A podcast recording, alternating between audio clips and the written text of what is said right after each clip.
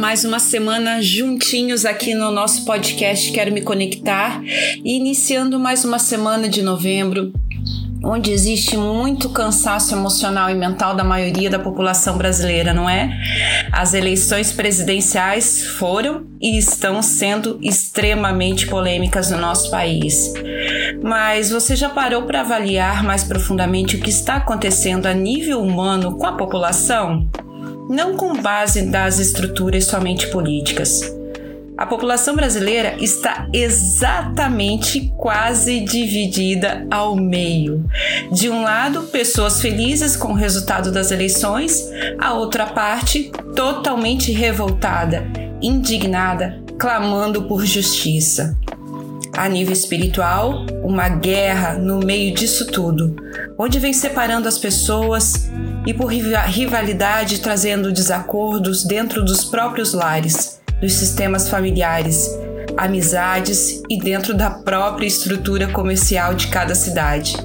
Como vimos as tais lixinhas incentivando a não comprar em comércios que se manifestaram a favor do presidente eleito no momento.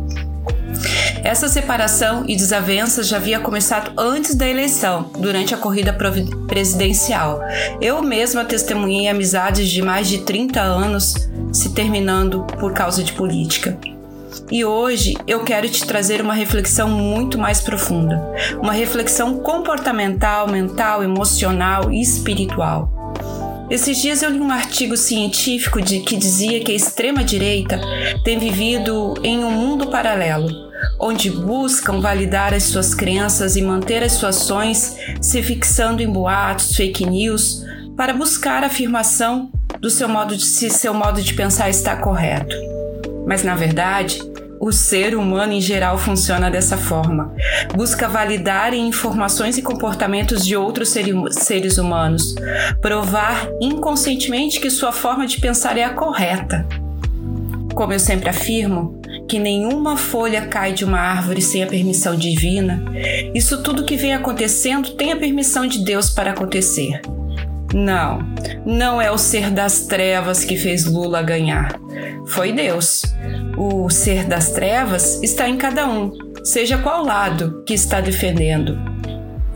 Se você está ofendendo as pessoas, odiando, maldizendo, tirando a sua própria paz, infelizmente é ali que ele está.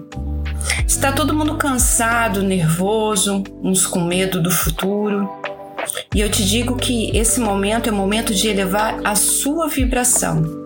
Não dar confiança para provocações, não se conectar com notícias que te desestabilizam, informações que tiram sua paz. Não adianta. Não temos controle do que está acontecendo lá fora.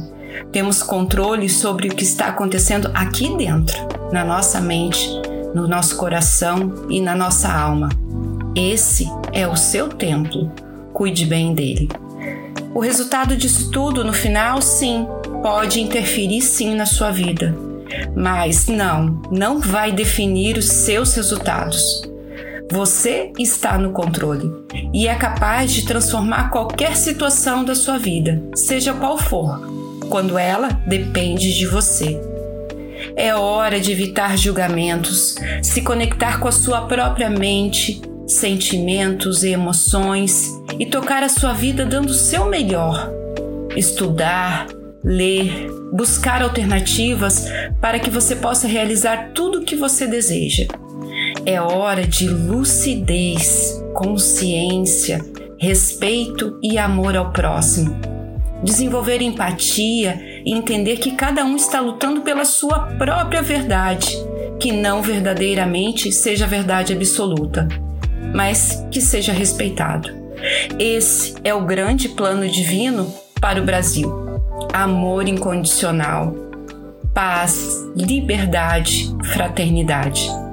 Estamos sim na separação do joio e do trigo. Que lado você escolhe? Está nas suas mãos. Eu te desejo uma semana abençoada, cheia de proteção divina, luz e consciência. Assim é. Gratidão Namastê.